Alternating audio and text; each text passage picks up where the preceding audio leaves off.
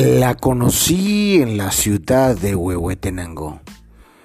La miré en el instituto donde estudiaba, la vi, hablé con ella, le saqué su número, posteriormente la enamoré, me enamoré y luego me trató como un trapo de cocina.